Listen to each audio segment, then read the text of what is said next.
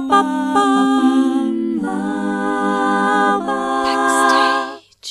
Herzlich willkommen zu Backstage. Mein Name ist Leni Bormann und heute spreche ich mit Ann-Helena Schlüter aus Würzburg. Ann-Helena ist eine schwedisch-deutsche Konzertpianistin, Organistin, Komponistin, Musikwissenschaftlerin, Musikpädagogin, Lyrikerin, Buchautorin und Malerin. Mit drei Jahren erhielt sie ihren ersten Klavierunterricht und galt als Wunderkind.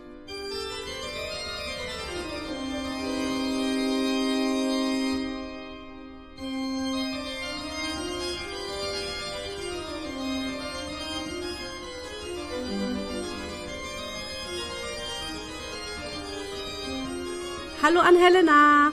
Hallo. Voll schön, dass du da bist. Danke.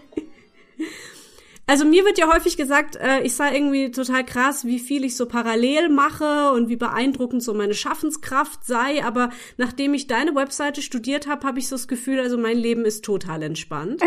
Wie, ja. wie bekommst du, wie bekommst du all das unter einen Hut? Naja, also ich suche mir immer für die verschiedenen Zeiten die jeweiligen Prioritäten raus und die ändern sich eben. Also Manche Zeit, das ist es wie Jahreszeiten. Manche Zeiten haben Orgel als Mittelpunkt, andere Zeiten das Klavier und mhm. dann wieder Kirchenmusik. Dann gibt es Zeiten, wo Malen, eher kürzere Zeiten, wo Malen im Mittelpunkt steht. Und so insgesamt würde ich sagen, ist die Musik immer ganz, ganz weit oben und die anderen Sachen müssen sich irgendwie drumherum ranken. Okay, also es geht um Prioritäten setzen. Ja, verstehe. Wir können ja mal einfach vorne anfangen. Du hast mit drei Jahren zum ersten Mal Klavierunterricht bekommen, und zwar von deinen Eltern. Du bist aus einer Pianistenfamilie, ne? Genau. Hast du Erinnerungen an diese ganz frühe Zeit?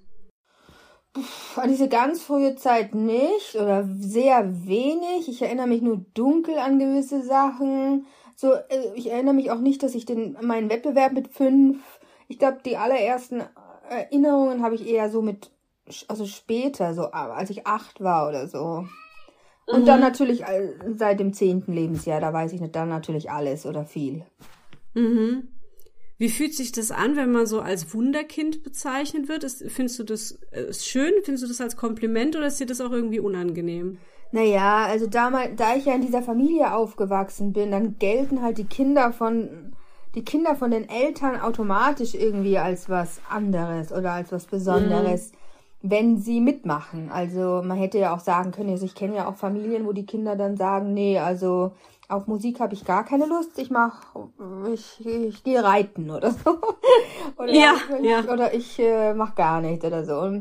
Aber wenn man da mitmacht und sich dann halt dementsprechend fördern lässt, dann, und man hat die Gene und die Familie und die Förderung. Also wenn das alles so zusammenkommt, dann ist es, geht es schnell, dass man ähm, auch zu Leistungen kommt, die besonders sein können. Mhm. Klingt jetzt aber sehr bescheiden. naja, ich meine, ich, ich sag mal so, ohne Förderung in der Familie und ja. ohne gewisse Gene oder Talente oder speziell eben auch ohne Förderung, geht das ja nicht, weil ein Kind setzt sich mhm. nicht unbedingt alleine hin und ist mordsfleißig von allein. Also mhm. man muss schon immer wieder motiviert werden und so. Gut, vielleicht kommt bei mir halt noch dazu, dass ich jetzt nicht mords motiviert werden musste. Ich habe wirklich von alleine auch mitgemacht, kann man sagen. Mhm. Also man musste mich jetzt nicht in keinster Art und Weise, also man musste mich jetzt nicht hin, hinschleifen oder so. Ja, ja, also du, du wolltest auch Klavier spielen, ne? Genau. Auch als genau. Kind schon. Ja, ja. Apropos Kind, man hört bei dir im Kind im Hintergrund, ist das von draußen? Ja, ja, genau, also von den Nachbarn, genau. Okay. Alles klar. Gruß an die Nachbarn. Ähm, das heißt, du hast jetzt auch deine Kindheit als, als schön in Erinnerung, also dass dir da jetzt nichts irgendwie gefehlt hätte oder so. Naja, es war auf jeden Fall, jetzt im Nachhinein merkt man dann immer, dass es doch sehr anders war als die typischen Kindheiten, sage ich jetzt mal. Also es gibt Kinder, die lernen ihr erstes Instrument erst mit acht oder zehn und spielen ein bisschen Akkordeon, ja. Oder ähm, gehen ein bisschen in den Chor oder, oder so. Das und, und aus denen ist auch was geworden, also. also es heißt absolut überhaupt eigentlich nicht, dass man so wahnsinnig früh anfangen muss, wie ich angefangen habe. Aber wie gesagt, ja. das war auch die Entscheidung meiner Eltern und nicht meine natürlich. Und alles hat seine, wie gesagt, alles hat seine Vor- und Nachteile, denke ich mal. Ja, ja.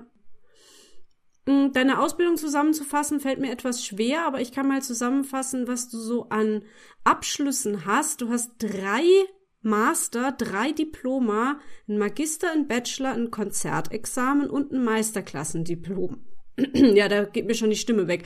Ähm, als Außenstehende da klingt das natürlich super beeindruckend, auch ein bisschen wahnsinnig. also, wie hast du selbst so deine Ausbildung erlebt? War das wirklich so ein richtiges Ackern? Also ich habe ja sehr früh schon neben der Schule angefangen. Da ging das eigentlich schnell. Es gibt ja Leute, die haben drei Doktortitel und es war für die nicht schwer. Also je nachdem, je nachdem, was man als schwierig empfindet. Also manche zum Beispiel finden es schwierig zu üben. Das finde ich mhm. gar nicht. Und andere finden es schwierig, sich öde Sachen in sich öde Sachen in Vorlesungen anzuhören und öde Hausarbeiten zu schreiben. Das finde ich zum Beispiel schwerer. Also es kommt wirklich total darauf an, was man als schwierig empfindet. Wenn etwas schwierig ist, dann muss man sich bemühen und ackern. Ich glaube, dann macht man auch nicht so viele Abschlüsse darin. Man ist man froh, wenn man einen geschafft hat. Aber ähm, bei der Musik ist das ja was anderes. Natürlich sind das Diploma und Master und so weiter und so fort.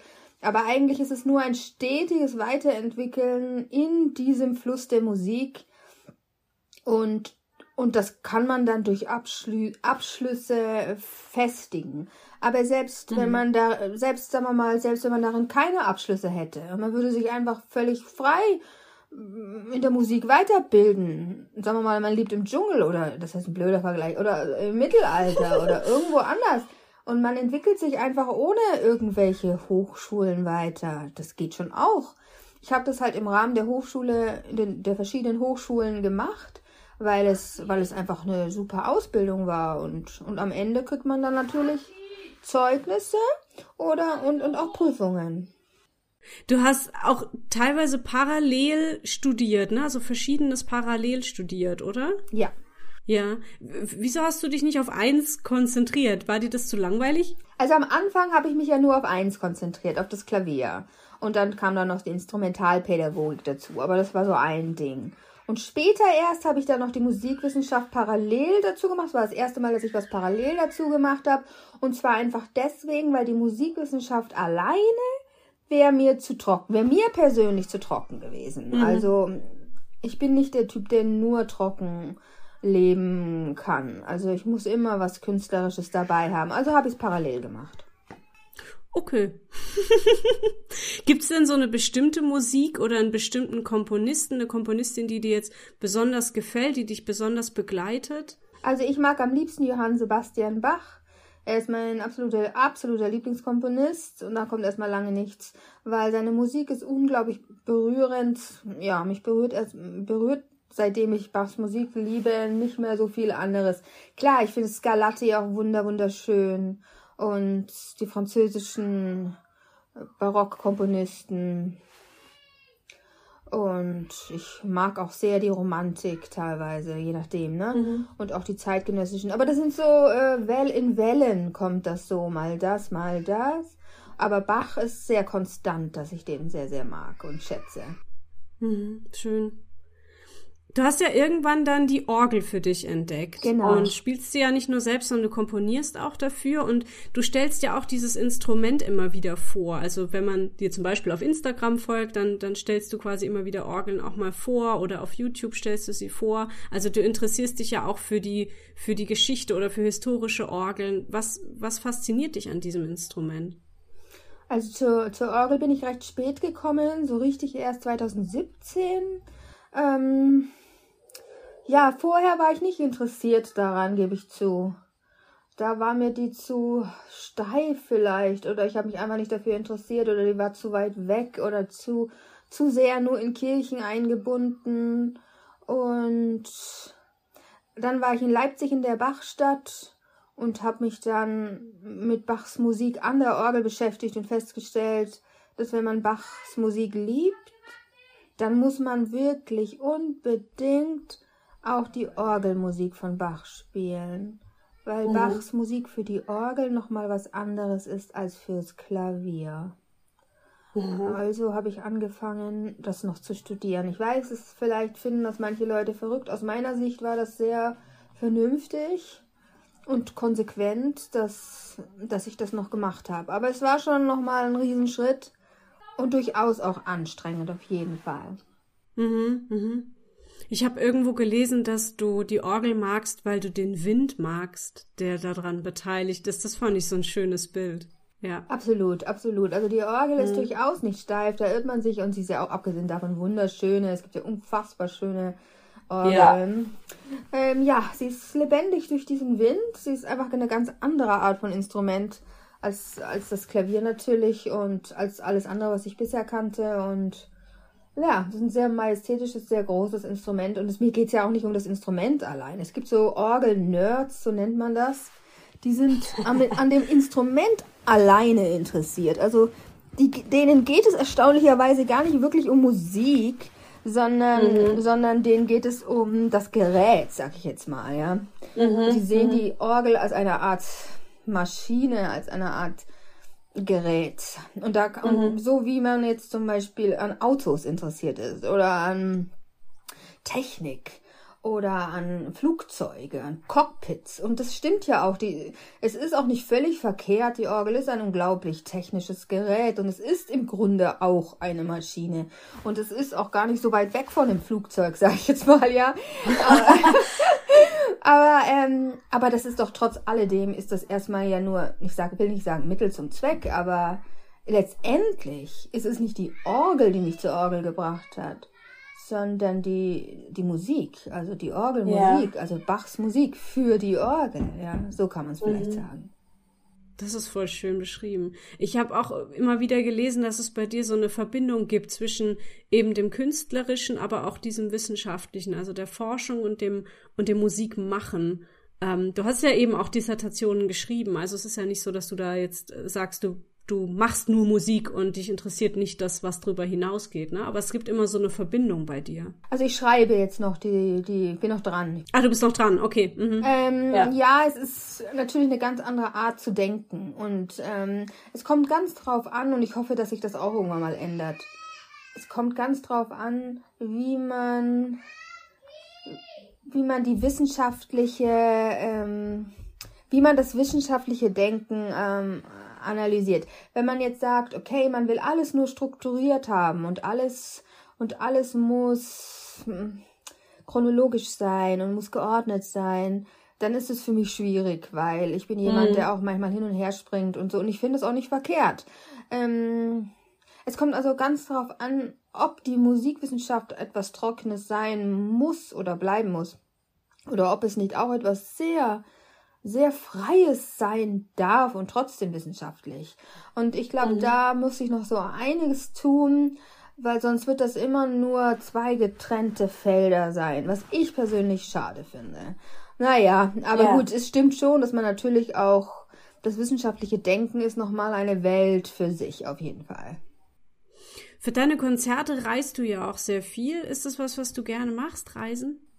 Ja, ich reise sehr gerne. Also es macht mir einfach Spaß, neue Orte zu sehen. Ähm, ich bin da auch sehr flexibel irgendwie. Ich komme irgendwo an und bin eigentlich sehr schnell zu Hause. Mir hat mal jemand gesagt, das ist so eine spezielle Gabe von mir, das habe ich erst gar nicht gewusst. Ich bin irgendwo und bin zack, kann ich mich sehr schnell zu Hause fühlen. Oh, das ist aber echt toll, ja.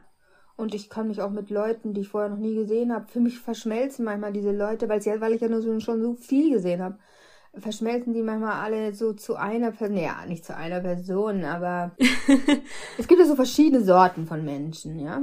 Und sagen wir mal so zehn verschiedene Sorten vielleicht, ich, ich sag das jetzt mal spontan. Dann kann ich diese Leute nicht, nicht in Schubladen, aber die sind gefühlsmäßig kann ich dann alle Leute in diese zehn verschiedenen Leute irgendwie und dann, dann verschwimmt das so und dann werden das so diese zehn verschiedenen Leute, die ich immer wieder treffe, so ein bisschen.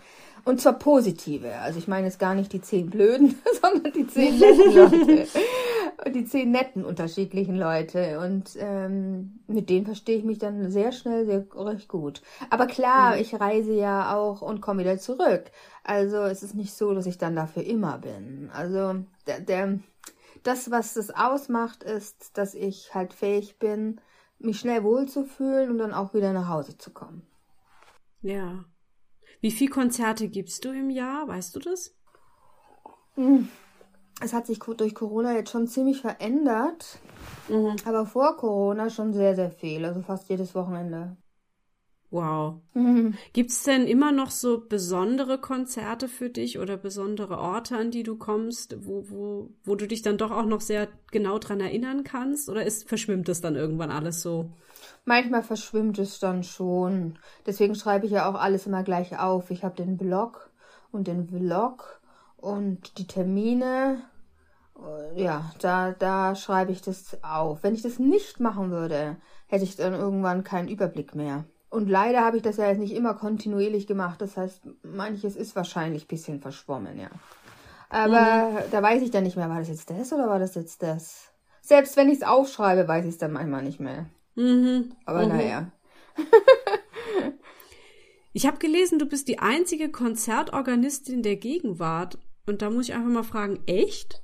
Also die einzige, ich habe das so, so formuliert, die einzige Konzertorganistin, die auch ähm, Konzertpianistin ist und Lyrikerin ist und komponiert. Ja, ich würde schon sagen. Ah, so dieses Gesamtpaket, was du da mitbringst. Ich würde ja, schon sagen, gut, das dass stimmt. das außergewöhnlich ist. Also sagen wir mal so, vielleicht gibt's noch, ich meine als Frau vor allem. Also ich meine, vielleicht gibt's noch irgendwo eine andere Frau, die das macht oder kann, aber ich persönlich wüsste das jetzt nicht und ähm, und dann sind wir halt zu zweit. Aber es ist oder vielleicht sind wir auch zu dritt. Aber ich, es ist trotzdem extrem selten. Also ja. ich könnte jetzt nicht mal eben zehn Namen aufzählen, was man bei anderen Sachen ja sofort könnte. Zehn Namen aufzählen irgendwie, ne? Ja. Also man könnte jetzt schon fünf oder zehn Tennisspieler aufzählen oder ähm, ja gut, man kann natürlich immer sagen, okay, man, man ist ein Tennisspieler und gleichzeitig sammelt man noch Briefmarken oder so. Oder man ist ein Tennisspieler und gleichzeitig liest man gerne Krimis. Aber das ist nicht dasselbe. Also ich finde, das Besondere bei mir ist halt, es ist selten, dass man Orgel und Klavier studiert hat, professionell mit hohen Abschlüssen. Es ist selten, dass man da noch, noch komponiert. Ich meine speziell als Frau, es gibt ja sowieso wahnsinnig, also im Vergleich, erschreckend wenige weibliche Komponisten und ähm, also Komponistinnen. Und ja, und dass ich dann noch schreibe und, und dichte und so, das ist schon was Außergewöhnliches, sage ich jetzt mal. Also da müsste ja, man mir ja. schon andere zehn Namen nennen aus Deutschland allein jetzt in der Gegenwart, damit ich sagen könnte, okay, okay, es gibt noch 50 andere oder so. Mhm. Ja, äh, cool Thema Frau in der Musik. Ähm, du hast mal eine Studie gemacht, um rauszufinden, wie sich Frauen in der Musik so fühlen, also wie sie sich selbst einschätzen, zum Beispiel während des Studiums, aber auch so nach Zukunftsaussichten gefragt. Was ist denn dabei rausgekommen? Also da bin ich noch ein bisschen dran. Es war so eine Nebenstudie, da hatte ich mal ein Stipendium für. Also letztendlich ist auf jeden Fall rausgekommen, dass Frauen strenger zu sich selber sind und auch unsicherer sich geben, obwohl sie es gar nicht sein müssten. Heißt also, die Frauen Frauen können oft genauso viel wie Männer oder, oder mehr, aber halten sich viel mehr zurück und sind zweifeln mehr an sich oder, oder wie sie reden ist, ich glaube ja vielleicht, also ich bin mir da noch unsicher, ob, also ich habe eigentlich ganz, ganz selten einen Mann reden hören, der sagt, ich bin mir da noch unsicher, ob, obwohl er mhm. genau weiß, wie, dass er was kann. Also das ist mir halt aufgefallen, dass Frauen sich da oft selbst einen, einen ähm, ja, dass, dass Frauen sich da oft selbst ein Bein stellen und aber auch, dass das nicht. Mittlerweile müsste ja das bekannt sein, das Problem, und trotzdem ist es einfach so wahnsinnig oft, dass Frauen dann irgendwie hinten rum, runterfallen. Und das finde ich einfach schade. Ja. Also setzt du dich dafür auch dann ein mit deiner Forschung zum Beispiel? Also ich möchte das gern, auch durch meinen Blog und durch alles, was ich sage und bin, möchte ich halt Frauen ermutigen, ähm, ja, vielleicht haben die Angst, mir jetzt nachzufolgen und denken sich, ach du liebe Zeit, lieber nicht. Aber so ein Stück weit zumindest in die Richtung zu gehen, dass sie sagen, okay, ich ähm, traue mich genauso ehrgeizig und zielstrebig zu sein wie männliche Kollegen und genauso kreativ mhm. und genauso verrückt und genauso eigensinnig und sich zu beschweren, wenn etwas ungerecht ist und auch mal zu sagen, so geht es nicht, so in der Hinsicht. Mhm, mhm. Wie, wie erlebst du dich selbst so als Frau in der Musik? Begegnen dir Vorurteile? Naja, also die Orgelwelt ist schon sehr, sehr konservativ und männerlastig. Das mhm. merkt man auch in der akademischen Welt. Also es gibt kaum eine einzige Hochschule, die äh, Orgelprofessorinnen angestellt hat oder wenn man in der in irgendeine, mit irgendeiner Jury zu tun hat, sei es Eignungsprüfungen, sei es Bewerbungen für Stellen, sind es fast ausschließlich nur Männer. Oder die GEMA, das ist ja auch eine ganz, ganz krasse ähm, Männergruppe, also da ist zum Beispiel die Werkeinstufung, besteht so gut wie nur aus Männern. Wenn man da ein Werk eingestuft haben will, Ach, ist es eine reine, ist es fast noch, oder war es lange Zeit eine reine Männerjury. Mittlerweile, weil ich mich da beschwert habe, gibt es, glaube ich, eine Frau. Aber eins kann ich sagen, wenn es eine Männergruppe ist und eine Frau, ist es fast noch schlimmer als eine reine Männergruppe, weil diese eine Frau ist natürlich die, die dieses Männerspiel mitspielt und dadurch das noch fast wie bestätigt, dass es in Ordnung so sei. Also, ähm, also eigentlich auch ganz, ganz schlimm, wenn da zehn Männer und eine Frau, das ist eigentlich katastrophale Zustände. Und das ist fast genauso schlimm oder schlimmer, als wenn es gleich elf Männer sind. Und das, das erlebe ich ganz, ganz oft, dass ähm, alle City, Citykirchen, also alle äh, alle Innenstadtkirchen sind von Männern besetzt, was Kantorei angeht. Alle Professorenstellen für Orgel sind fast durchgehend in Deutschland. Ich rede jetzt von Deutschland. Ich kann sein, dass es in ja. Amerika nicht so ist, aber ähm, oder dass es woanders vielleicht nicht so schlimm ist, aber in Deutschland ist es schon ziemlich schlimm. Und ähm, liegt vielleicht daran, dass, wie gesagt, es sehr viele Nerds gibt, die die Orgel als Maschine sehen mhm. und gar nicht als Instrument in dem Sinn. Also in dem Moment, wo es dauernd nur um Orgel und nicht um Musik geht, ist es schon ein Zeichen, finde ich, dass da was nicht, dass da was total schief steht. Und diese Nerds gibt es definitiv und da gibt es ganze Orgelforen, ähm, die bestehen nur aus Männermitgliedern. Das ist wie so eine schlagende wow. Verbindung und die lästern auch massiv. Die lästern auch selber Frauen, aber die lästern generell einfach. Mhm. Und ähm, das habe ich vorher auch noch nie so erlebt, aber es ist, ähm, das ist, zeigt einfach oder spiegelt es einfach nur wieder, dass es als Frau absolut nicht so leicht ist, in der Künstler- oder in der Musikwelt genauso gut behandelt und anerkannt zu werden in diese, in diese Männerspielregeln. Weil diese Regeln sind oft sehr, sehr nüchtern und, und da, da, fällt's, da fallen Frauen einfach automatisch oft, oder was heißt automatisch, es ist einfach schwierig, dieses, diese Regeln, diese Männerregeln so einzuhalten, dass man als Frau sich da wohlfühlt, dass man sich akzeptiert mhm. fühlt, dass man die überhaupt einhalten kann ähm, sowohl was Kommunikation angeht, als auch, wie sieht eine gute Bewerbung aus, wie soll ich mich verhalten, was soll ich anziehen, wie soll meine Stimme sein, soll ich ruhig sprechen, tief sprechen. Also sind alles solche Dinge, die oft ähm, so völlig anders sind als mein Erlebnis als Frau im Leben. Also, dass man dann nicht, also ich meine, ich bin eher quirlig und sprudel so ein bisschen und lach dann auch manchmal und lach auch manchmal hoch und lange.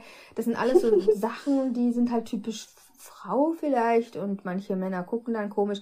Man muss immer ganz, ganz akkurat sein. Ganz ernst sein. Ja. Ernst und mhm. akkurat. Oder, oder eben mit diesen Männerwitzen. Die verstehen sich untereinander, mhm. sind schnell per Du und dann wird dann untereinander so Männerwitze gemacht. Damit kann ich halt nichts anfangen. Ja. Mhm. Mhm. Und ich, ich finde das auch irgendwie doof. Und, und das merken die dann vielleicht auch, ne? Aber ähm, ich möchte schon auch ich selber sein und trotzdem Künstlerin. Und gut, klar, da hat mir mal ein Mann gesagt, ja, ähm, dann sollen doch die Frauen selber ihre eigenen Welten da erschaffen und ja, sind wieder die Frauen selber schuld, ne? Das hört man ja auch immer so oft. Eieiei. genau. Ja, ach, das ist irgendwie so. Also ich finde es so so wichtig zu zu zeigen, in welchen Sparten und Gruppen und Beruf, Berufen und so weiter es immer noch so einen Unterschied macht, welches Geschlecht man hat. Absolut. Und und ne und wie also überhaupt, dass es überhaupt so so Geschlechterrollen immer noch gibt und dass die so stark eingehalten werden, weil man ja auch irgendwie oft hört, ja, es hat sich ja schon so viel verbessert. Ja, hat's, aber es gibt halt immer noch immer noch die Ungleichheit. Und äh, bis wir einfach mal irgendwann sagen können, wir brauchen keine Geschlechter mehr, müssen wir erstmal gucken, dass wir diese Ungleichheit irgendwie loswerden. Ich meine, dass ja. etwas ungleich ist, finde ich noch nicht mal so schlimm. Klar, eine Frau ist auch anders als ein Mann und das ist auch in Ordnung, ja. Aber ja, nee, mit Ungleichheit meine ich jetzt die Behandlung, ne? Und dass halt die Frauen es deutlich schwerer haben oder ernst genommen zu werden in dem, was sie tun. Richtig. Ja. Also es ist eher so, ich, ich würde es wirklich Diskriminierung nennen. Für manche ja. Männer ist eine Frau zuerst eine Frau und dann ein Mensch. Also ja, wenn die eine, ja, wenn die eine Frau gesagt, sehen, ja. dann sehen sie mhm. erstmal eine Frau und dann vielleicht irgendwann mal fällt ihnen noch auf, dass es ein Mensch ist. Mhm. Und ich, ich denke, gegenüber Männern denken viele Männer anders. Das sind Kumpels, das ist, das ist ein, ein Kollege, das ist jemand wie man selbst, das ist ja, das können wir uns wir Frauen uns halt nicht vorstellen, weil Frauen oft keine solche Gemeinschaft untereinander haben. Also Frauen sind ja auch oft nicht sonderlich nett zu anderen Frauen, was ich als ein ganz großes Problem ansehe.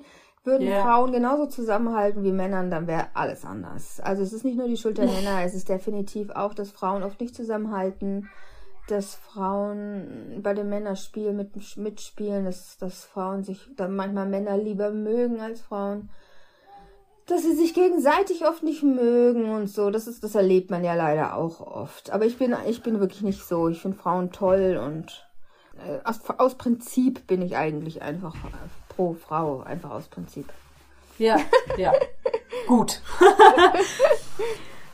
Wir haben es ja schon ein paar Mal angesprochen, dass du auch Buchautorin bist, Lyrikerin und auf deiner Webseite findet man auch so kleine Gedichte und Gedanken, die du geschrieben hast. Wie bist du zum Schreiben gekommen? Ist das was, was du schon lange machst?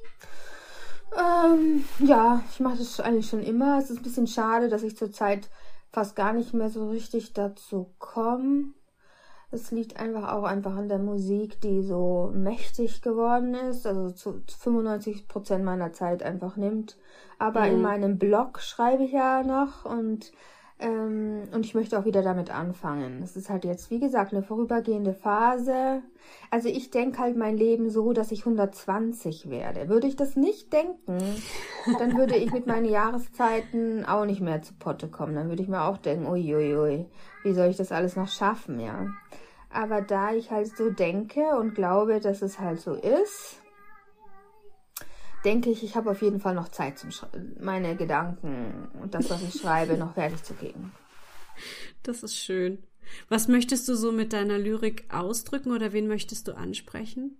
Es ist gar nicht so leicht mit der Lyrik wirklich so zu schreiben, dass es auch verständlich für andere ist. Ich verwende oft einfach Farben und Klänge und für mich ist es immer völlig klar, was ich da schreibe, aber ich habe immer auch schon erlebt, dass es Leute gibt, die nichts damit anfangen, weil sie es nicht verstehen. Also es mhm. ist wichtig, dass man bei der Lyrik es zumindest so dran arbeitet, dass man es auch, dass auch jemand anderes, anderes ist, der ganz anders ist als ich, verstehen kann oder zumindest was empfindet. Also, ne, da, das ist mir wichtig. Aber vielleicht sollte das auch gar nicht wichtig sein. Manchmal schreibe ich auch einfach drauf los. Naja, also auf jeden Fall freut es mich immer, wenn es auch andere Leute berührt. Ja, schön. Wie ist das mit deiner Malerei? Da hattest du am Anfang gemeint, du hast nicht ganz so viel Zeit dafür, weil jetzt eben die Musik so viel Zeit einnimmt. Aber ähm, man findet auch auf deiner Webseite deine Bilder, kann sie auch kaufen, kann auch Kunstdrucke kaufen. Ähm, hast auch, glaube ich, einen Preis bekommen, oder? Ja. Für ein Bild? Ja, ja, toll, wow. Äh, du malst mit Öl und Acryl. Wie, wie bist du dazu gekommen? Also hängt das irgendwie auch mit der Musik zusammen? Ja, ja, das ist, das ist das ist auf jeden Fall etwas, was ich natürlich ohne die Musik hätte ausbauen können.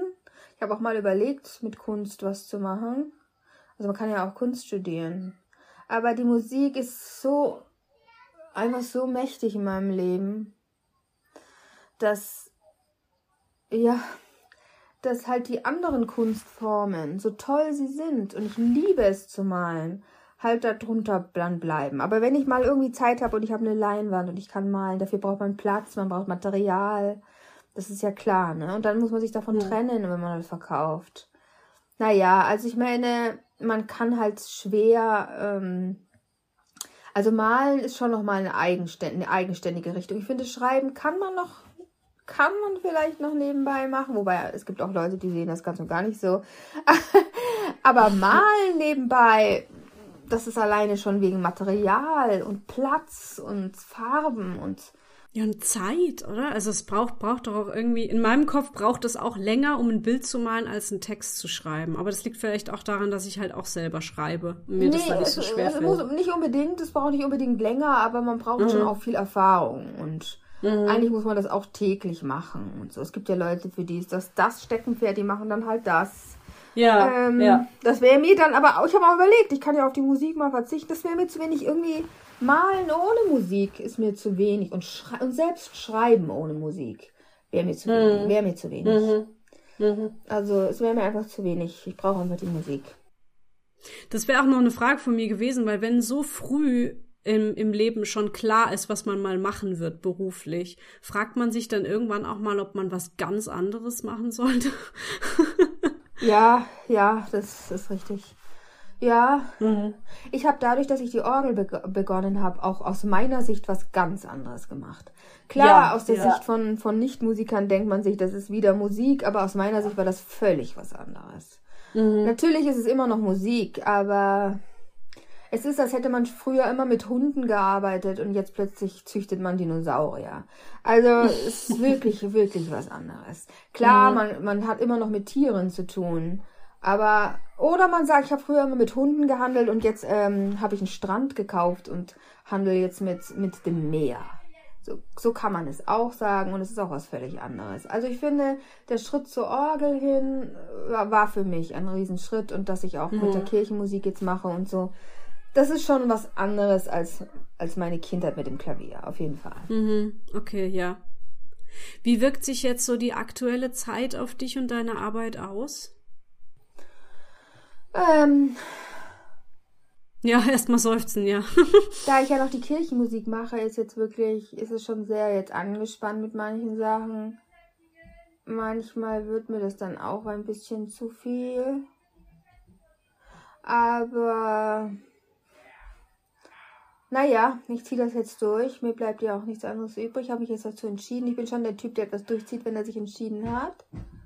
Und gut, ich habe ja noch die Arbeit für die Promotion. Ja, das versuche ich eben auch alles unter einen Hut zu kriegen. Ich darf da gar nicht so viel drüber nachdenken. Manches ist schon, schon ein Wunder, wenn es klappt. Und ich habe oft Wunder erlebt. Und wie gesagt, ich bin ja auch ähm, gläubige, gläubige Christin und so. Wenn ich jetzt nicht glaub, an Gott glauben würde, dann würde ich mal sagen, ist es nicht möglich. Ist es nicht möglich. Vieles nicht möglich gewesen und mhm. so. Also vielleicht bilde ich mir das auch nur ein und keine Ahnung, das hätte ich auch als Atheist geschafft. Wobei ich das bezweifle, ehrlich gesagt. Aber ich weiß es eben nicht. Ich weiß es eben nicht. Also du hast dich so die letzten zwei Jahre irgendwie geschafft durchzubeißen, trotz dieser ganzen Krisen, die wir so haben und hatten. Ja, ja, also Corona hm. hat mich eigentlich gar nicht gehindert an irgendwas. also ich habe es gar nicht nur am Rande so mitbekommen. Na, aber Konzerte sind ja wahrscheinlich auch ausgefallen bei dir, oder? Ja, das Jahr, das Jahr, das Jahr. Aber ich habe dafür umso mehr komponiert und, ah, ja, okay. und, umso, umso mehr andere Sachen gemacht. Also. Ja. Sofort die Zeit für was anderes genutzt. Ja, da, genau, da, ich ja, da ich so viele Sachen habe, stürze ich mich halt gleich aufs nächste. Also, ja. mach halt das, was liegen geblieben ist. Schnell mal weiter, dann, bevor, bevor Corona zu Ende ist. Ja, das ist aber schön. Also das finde ich immer ganz beruhigend, wenn es noch Menschen gibt, denen das so gut gelingt. Ne? Es gibt ja auch so viele, die, die das so hart getroffen hat mit dieser Krise. Also finde ich schön. Ja. ja, ja, das ist klar. Also ich meine, natürlich habe ich mich auch geärgert, aber nur kurz. Ich habe mich mal vielleicht noch ein paar Wochen geärgert und dann dachte ich mir, ui, man kann ja auch eine Mordschance darin sehen. Also, ja. Ja. Woran arbeitest du jetzt gerade ganz aktuell? Jetzt gerade mache ich die mache ich noch Kirchenmusik. Mhm. Heißt Chorleitung, heißt ein bisschen Orchesterleitung, heißt auch liturgische Improvisation, liturgisches Orgelspiel. Dann habe ich meine Promotion natürlich, mache meine Orgelkonzerte. Ja, also. Ja, und dann ist der Tag auch rum, genau. Eben. Also ich verlinke auf jeden Fall mal deine Webseite, da findet man Infos noch über dich und eben deine Malerei. Es gibt Videos, es gibt Bücher von dir, CDs und du bist auf Facebook und Instagram auch zu finden und da kann man dann auch ab und zu mal gucken, wo du gerade so bist und an welcher Orgel du sitzt und so. Das ist immer ganz schön. Ja. Eben. Haben wir irgendwas noch nicht angesprochen, was du gern noch loswerden würdest? Nö, nö. Okay, dann würde ich noch meine letzte Frage stellen und die ist, was wünschst du dir? Ähm, dass ich alles auch wirklich jetzt fertig bringe, dass es, dass es nicht irgendwie, äh, dass ich mich nicht selber blockiere und auch mich andere nicht hindern und dass sich das, dass das Wurzel und Früchte, äh, Früchte bringt und, und Blüten und Blumen und so weiter und dass auch andere sich daran freuen und und dass das daraus auch was richtig Großes, Schönes wird.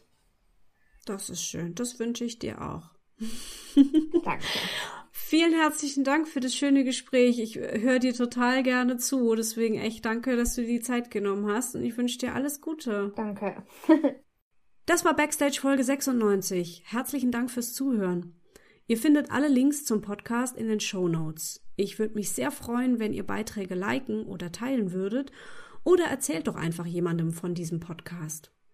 Auf dem Blog findet ihr den Punkt Unterstützen. Da findet ihr Möglichkeiten, wie ihr dieses Projekt finanziell unterstützen könnt, falls ihr das möchtet. Auch dafür vielen Dank. Wenn ihr euch und eure Kunst, egal ob professionell oder als Hobby und egal welche Kunstsparte, mal hier im Podcast vorstellen möchtet, dann schreibt mir gerne eine E-Mail an backstagepodcast.gmx.de. Bis bald. Tschüss!